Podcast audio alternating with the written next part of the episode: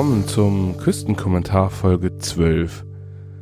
Und ähm, heute mache ich mal was ganz, ganz komisches. Ich sitze nämlich gerade in meinem VW-Bus. Man hört das so ein bisschen im Hintergrund. Gibt es da mal eine Tür, die klackert oder so. Ähm, ich mache das nämlich jetzt einfach mal nicht im Studio, sondern ähm, live vor Ort. Sitze jetzt gerade in meinem VW-Bus. Dann ähm, ist nicht bald, ist nicht mehr so viel Zeit, dass ähm, meine Frau und ich unsere Elternzeit genießen können und dann quasi drei Monate, ja, oder ja, zweieinhalb Monate gut, äh, mit unserem VW-Bus durch Europa fahren, mit unserem Sohn dazu. Und ähm, da kann man sich dann schon mal ein bisschen dran gewöhnen, wie das so ist, im VW-Bus zu sein. Also, wir haben so einen ziemlich alten VW-Bus, der ist, oh, ich glaube, 32 Jahre mittlerweile schon alt. Hätte eigentlich ein H-Kennzeichen verdient, hat er aber noch nicht. Egal. Also da sitze ich jetzt gerade drin, ist so ein T3-Bus mit ein bisschen Campingausstattung. Neben mir ist so eine kleine Küche. Und äh, ja, ich sitze hier, hier gerade auf der Rückbank, wo man normalerweise irgendwie drauf schläft. Ähm, neben ist, mir ist noch der Kindersitz. Ist gar nicht so einfach, so einen Kindersitz in so einen alten, so ein altes Auto einzubauen, denn das ist eigentlich gar nicht dafür vorgesehen, denn es gab damals nur so Beckengurte. Mussten wir noch aufwendig irgendwelche, ja, irgendwas anschweißen und so weiter, damit da überhaupt ein dritter Sicherheitsgurt reinpasst, damit man auch mit dem Kind losfahren kann. Also nicht so ganz einfach. Ähm, habe gerade ein kleines Facebook-Video gedreht, wo ich gesagt habe, hey, ich bin gerade am Strand, die Sonne geht gerade unter, das tut sie gerade immer noch.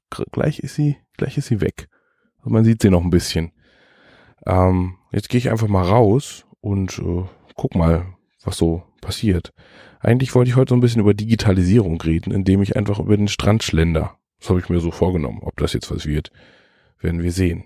Also damit ihr mir das auch glaubt, dass ich im VW-Bus bin, mache ich jetzt einfach mal die Tür auf. Das gibt nämlich immer so, so ein schönes Geräusch. Das kennt man immer. Jetzt gehe ich immer so äh, zur Tür. Äh, oh. Ah, das ist ein schönes Geräusch. So, jetzt gehe ich jetzt raus. So. Zu. Laufe hier gerade über so einen Parkplatz, so ein kleiner Schotterparkplatz. Hört man vielleicht so ein bisschen unter den Schuhen. Ja, und wie soll ich das sagen? Was, was liegt vor mir? Das ist der sogenannte Jadebusen, also gar nicht die Nordsee, sondern so ein kleines Becken, was da, was da so ist. Am ersten Vögel sind schon da und ähm, vor mir liegt so ein kleiner, kleiner Hafen. Da liegt so ein Aus, Ausflugsdampfer rum. Ich glaube, die heißt Etta von Dangast. Ja, kann man dann irgendwie zum Leuchtturm fahren oder irgendwie See Hunde aussetzen, die dann irgendwie gefunden wurden. So Heuler, die werden hier aufgepäppelt in so, so Aufzuchtstationen und dann ist das immer so ein schönes Event, wenn man mit so einem Ausflugsdampfer dann losfährt, hat so ein paar Seerobben an Bord und bringt sie dann, wenn sie halt erwachsen sind und schon groß sind und alleine durch die Welt fahren oder schwimmen können, mit so einem Ausflugsdampfer zu so einer Sandbank. Ja, ja, so ein Ding liegt hier gerade. Ich gehe mal ein bisschen weiter. Ich laufe gerade über den Deich. Ja, und es ist ein bisschen schwierig, da hochzukommen. Für uns Norddeutsche ist ja, ist ja die einzigste Erhöhung hier. Ja, gar keine Berge gewohnt. Und ähm, wir laufen ja immer nur auf dem platten Land. Ne? So. Das ist gerade Ebbe, sehe ich gerade. Ähm, Wasser ist nicht da, so wie immer wie viele immer sagen. Äh, man sieht den Schlick und die Boote, die da im Schlick rumliegen. Ja, neben mir ist so, so, so eine kleine Campingwiese. Da kann man sich dann mit dem Wohnmobil hinstellen und so aufs Wasser gucken. Ja, das ist eigentlich auch mal ganz nett. Stehen so ein paar Leute draußen, sitzen in ihren Campingstühlen in dicke Decken eingewickelt, obwohl das irgendwie noch 15 Grad sind und gucken irgendwie aufs Wasser. Normalerweise liegt hier eigentlich auch noch mal ein Kutter. Der ist aber nicht da. Man hört das so ein bisschen sogar schon, dass hier Wasser durch die Gegend rauscht. Ähm, bei uns ist es nämlich immer so, dass wir so Fluttore, also so Tore haben, ähm, wo wir durch Priele also so, so durch, also bei uns ist das halt so, halt nicht so, dass das Wasser in irgendwelche Flüsse läuft. Das äh, gibt's bei uns nicht, weil wir haben ja keine Berge. Ähm, müssen wir irgendwie anders zusehen, dass das Wasser von den Feldern. Man hört so ein bisschen, es rauscht. Ja, da hinten ist noch einer, der repariert gerade so einen Steg.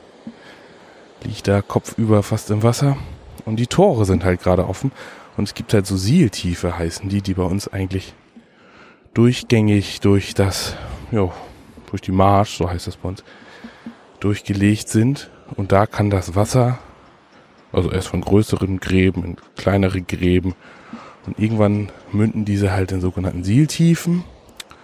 Und wenn bei uns halt Ebbe ist, dann werden halt diese Tore, die dann am Meer sind, aufgemacht und dann kann das Wasser halt wieder abfließen. So, künstliche Entwässerung. Und wenn ich jetzt hier mal, stehe ich jetzt hier gerade direkt an der Spundwand, wenn ich da jetzt mal so einen Fuß runter, oh, drei Meter sind das bestimmt. Will ich jetzt nicht runterspringen. Ist ein bisschen tief. Äh, ja. Und ähm, da vorne ist so ein, so ein Gebäude, wenn man da so hingeht, das ist zum Pegelmessen.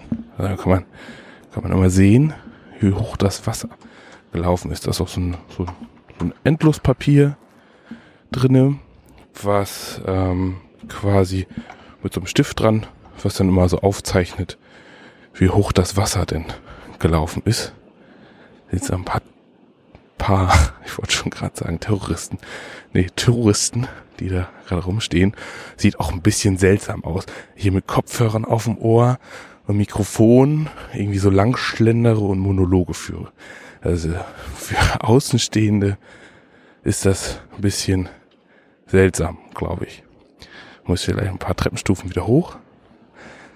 Ja, rechts neben mir gibt es so eine kleine Fischbude, die gibt es ja eigentlich überall.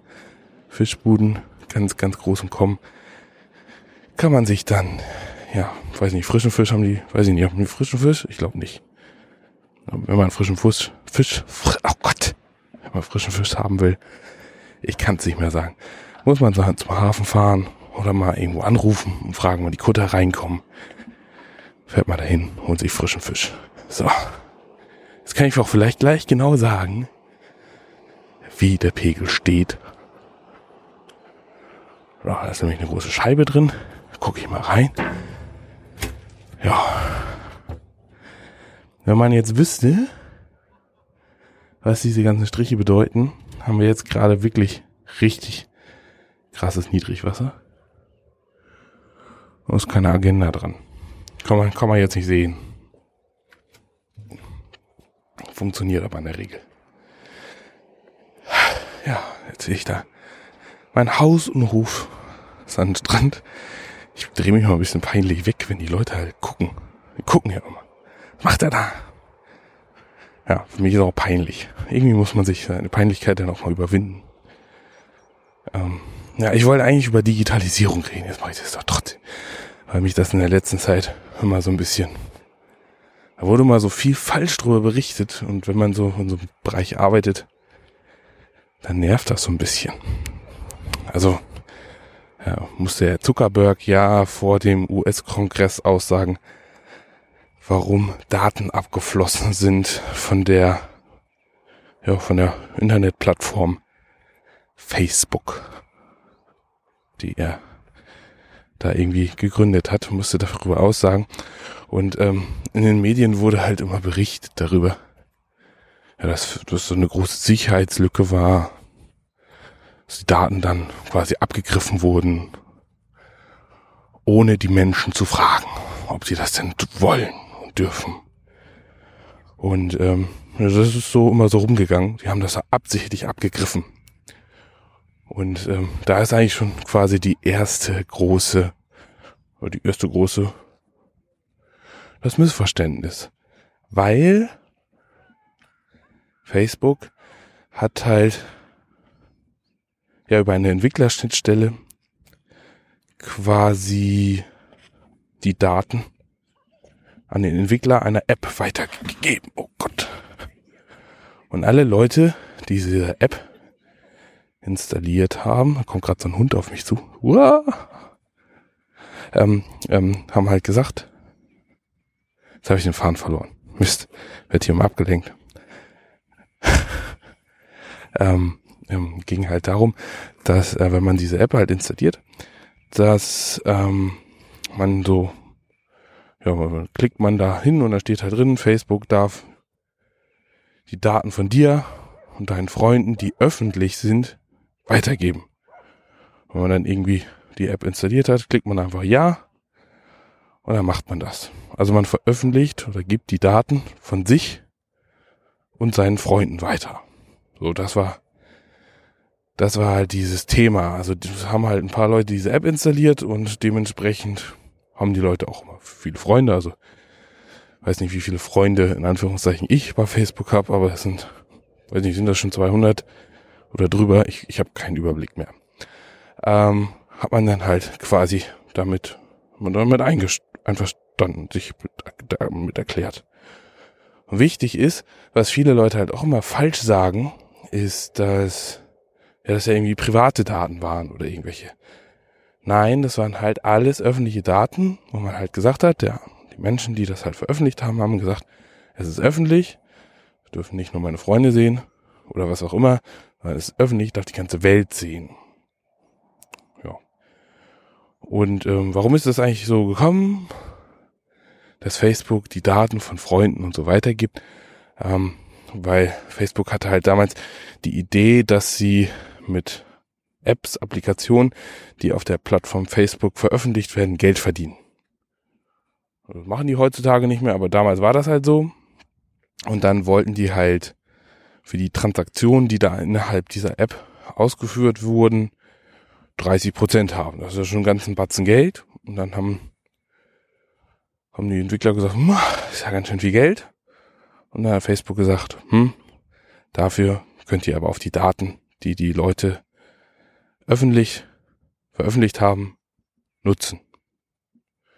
Mittlerweile hat Facebook ein ganz anderes Geschäftsmodell und sagt, mit diesen App-Sachen wollen wir gar nicht mehr so viel Geld verdienen, sondern ja, mit, mit zielgerichteter Werbung. Ähm, von daher haben sie das auch wieder abgeschaltet. Jedenfalls war das halt so, dass nur dieser Entwickler dieser App, die, ich glaube, das war so ein Test, ein Psychotest, ähm, der durfte die Daten ähm, haben. Und jetzt hat dieser Entwickler dieser App diese Daten aber weitergegeben. Und da stand ganz klar in den Facebook-Statuten drin oder in den Datenschutzsachen, dass das nicht erlaubt ist.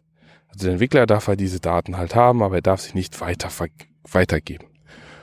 Hat aber gemacht und so sind halt 85 Millionen, glaube ich mittlerweile, 85 Millionen Daten, öffentliche Daten an diese Firma Cambridge Analytics gegangen, die dann quasi damit ja, Nutzerprofile erstellen konnte und anhand dieser Nutzerprofile so ein sogenanntes Micro-Targeting, also Micro ist klein, Targeting ist Ziel, also ich weiß nicht, wie man das in Deutsch übersetzt. Also ob es dafür überhaupt einen deutschen Begriff gibt, also Micro-Targeting auszuführen und das ist halt einfach dafür genutzt worden, um Wahlkampf Sachen schlecht zu reden. Also äh, in den USA wird halt Wahlkampf so betrieben, dass ähm, ähm, was weiß ich, farbige Mitmenschen kriegen dann auf Facebook ähm, die Information zugespielt, als Hillary Clinton, Clinton mal in einem Interview über farbige Menschen schlecht geredet hat und man sollte dann doch lieber Donald Trump wählen. Man guckt halt auf diese Nutzerprofile, was sagen die halt aus und ähm, gucken, machen dann halt die Anzeigen halt so, dass sie für diesen Menschen empfänglich sind. Könnte man ganz einfach für die Werbung halt so nutzen. Ähm, ich will irgendwie ein Produkt verkaufen, nehmen wir jetzt einfach mal ein Shampoo. So, und ich stelle fest, ich habe durch mein Nutzerprofil, dass es eher so eine introvertierte Person ist. Ja, das kann man halt rausfinden und dann kann ich dieses Produkt so vermarkten, dass ich irgendwie ja eine ruhige, charmante Dame auf irgendwie ein Bild publiziere und dann nehme das Shampoo und sage hier, kauf dieses Shampoo. Ich aber eher so extrovertiert bin, kann ich das gleiche Produkt verkaufen, indem ich da eine springende Frau, die da durch die Luft hüpft, ähm, ähm, quasi darstelle und dazu das Shampoo mache. Und gerade wenn man sich mehr mit diesen Werbeanzeigen identifizieren kann, kann man das besser kaufen. So. Ja, ich glaube, das ist so mein Standpunkt. Das heißt, äh, diese Plattform Facebook wird ja immer ein bisschen zu Tode, also das ist das Teufelszeug schlechthin ist. Das kann ich irgendwie, kann ich irgendwie nicht so, nicht so behaupten, weil ich weiß ja, dass man halt nicht zu sehr private Sachen da ver, äh, ja, ähm, quasi veröffentlichen darf. Ich mache ja meinen Podcast drüber, da erzähle ich ja ganz viel private Sachen, aber das ist mir halt auch deutlich, deutlich, das ist mir auch bewusst. Und äh, ja, ich nutze diese Plattform, um mit Leuten in Kontakt zu bleiben, ganz, ganz viel. Ähm, zum Beispiel unser ganzes Bike-Polo. Ja, da gibt's gibt's keinen Verein oder keine Vereinsstruktur, wie man das irgendwie so vom Fußball kennt. Da gibt es Vereine, dann werden Spiele angesetzt und irgendwelche Sachen und man braucht Spielerpässe und wenn man von einem Verein zum nächsten wechselt, muss man da, ja, beim Bike Polo ist das alles ganz anders. Gibt keine Vereine, gibt es keine Vereinsstruktur. Das läuft alles irgendwie über Facebook. Da gibt es halt Gruppen und solche Sachen. Das hat man früher ohne Facebook auch irgendwie hingekriegt mit irgendwelchen Online-Foren. Aber ja, wenn, wenn es eine weltweite Sportart ist, man kann sich halt konnektieren mit Menschen aus, aus, aus Fernost, aus den USA, aus ganz Europa und hat irgendwie eine Plattform, über die man kommunizieren kann, ist das eine tolle Geschichte. Und äh, ich würde nicht sagen, ich kann das nicht aus meinem Leben nicht mehr so wegdenken, aber ich brauche das schon irgendwie. Und ich finde das eine tolle Sache. Und diese Sache ging halt früher halt nicht. Genauso wie mein Podcast irgendwie veröffentlichen. Ja, also wenn ich das irgendwie früher gemacht hätte, weiß ich gar nicht, wie, das, wie ich das gemacht habe. Und ich bin halt auch immer über das Feedback total gespannt und jeder ist halt mit dieser Plattform verknüpft und kann halt Feedback geben etc. Finde ich total klasse. Also ich möchte Facebook gar nicht so verteufeln. Was man natürlich, natürlich bisschen im Auge behalten darf, muss, dass auf solchen Plattformen, ja, Facebook ja auch eine ganze Menge Daten, Metadaten etc. sammelt und bestimmt auch ganz viel über mich weiß. Aber dieses Wissen gibt Facebook auch nicht preis. Also nochmal, diesen, um diesen Kreis zu schließen, um dieses Thema halt abzuschließen, ist, dass ähm, Facebook nicht ihre Daten, die sie über die Menschen gesammelt haben, sondern die Menschen, die ihre Daten veröffentlicht haben und diese öffentlich gekennzeichnet haben, diese sind halt weitergewandert. So, jetzt bin ich hier ein paar Meter am Strand gelaufen. Wie gesagt, Sonne ist jetzt weg. Man sieht noch am Horizont ein paar Windmühlen, die sich nicht drehen, denn es ist gerade Windstille. Ja. Und oben auf dem Deich stehen so ein paar verliebte Liebespaare, die sich gerade ein bisschen lieb haben. Ja, vor mir ist das Kurhaus und ähm, ein Penis steht da auf dem Strand. Total, total witzig. Ja, jetzt geht sie also quasi los, bald ähm, unsere Europatour. Ähm, vorher mache ich noch eine Fahrradtour meinem Arbeitskollegen. Und ähm, ich glaube, dann wird auch wieder erst die nächste Podcast-Folge live irgendwie, oder ich glaube live nicht, also quasi, war vielleicht auch live. Mal gucken, vielleicht kriegt man das ja mit dem Smartphone irgendwie so gestreamt oder so. Bin mal gespannt. Ähm, aus Fulda werden wir starten ähm, wenn alles gut geht. Man weiß ja nicht, man kann sich ja vielleicht vorher noch den Arm brechen oder das Fahrrad irgendwie komplett zersägen oder wir kriegen den Zug nicht oder was auch immer. Kann es ja immer nie so genau sagen. Stehen ja so viele Variablen, die man irgendwie gar nicht beachten kann. Und dann werden wir halt live von dieser Fahrradtour berichten. Also jeden Tag machen wir eine kleine Sendung, denke ich, was wir so erlebt haben, wo wir so lang gefahren sind, was für Leute wir so getroffen haben. Da freue ich mich ganz, ganz, ganz besonders drauf. Und dann werden wir halt ja, unsere Eurobord-Tour machen und ähm, müssen da noch ganz viele Sachen für vorbereiten. Also ähm, ist ja nicht so ganz einfach. Man verlässt irgendwie zweieinhalb Monate sein Zuhause und reist dann mit einem, weiß nicht, wie Quadratmeter sind das? Zwei mal zwei, vier, vielleicht sechs Quadratmeter, vielleicht auch nur vier, fünf.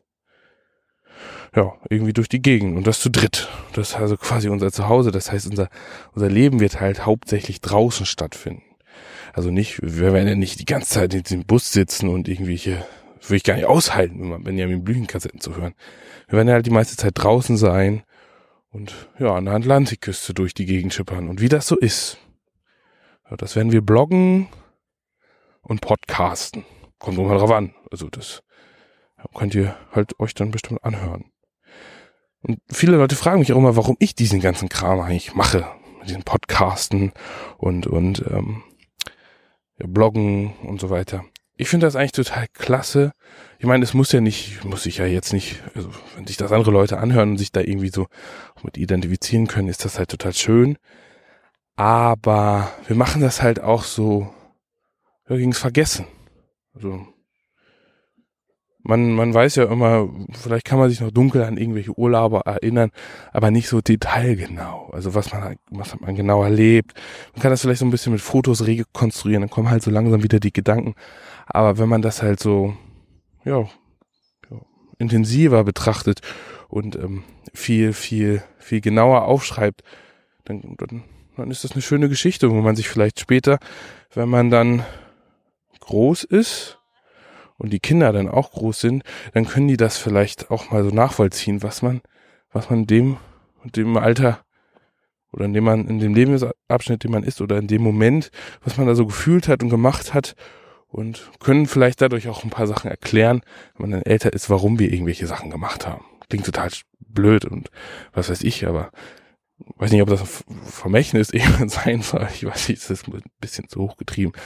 Aber man, man hat so ein bisschen, so wie Tagebuch führen. Also vielleicht nicht so intensiv und nicht so privat, aber ja. Und Facebook vergisst ja nicht oder das Internet vergisst ja nicht. Also wird's da irgendwie auf Milliarden von Jahren irgendwie versenkt sein, wenn man dem Glauben schenken möchte. Ja, ich laufe jetzt gerade über den Strand oder genau die Stelle, wo mein Sohn letztes Jahr getauft wurde direkt am Strand. Es war, eine tolle Atmosphäre. War Flut. Das Meer war da. Dann gab es einen Posaunenchor, der da stand und dann wurden die Kinder mit Meerwasser. Das waren halt ein paar mehr, also wenn die Kirche sowas anbietet. weiß nicht, ob das jetzt zehn waren. Ja, möglich, dass das zehn waren. Und dann ist das so ein bisschen Flashmob-mäßig.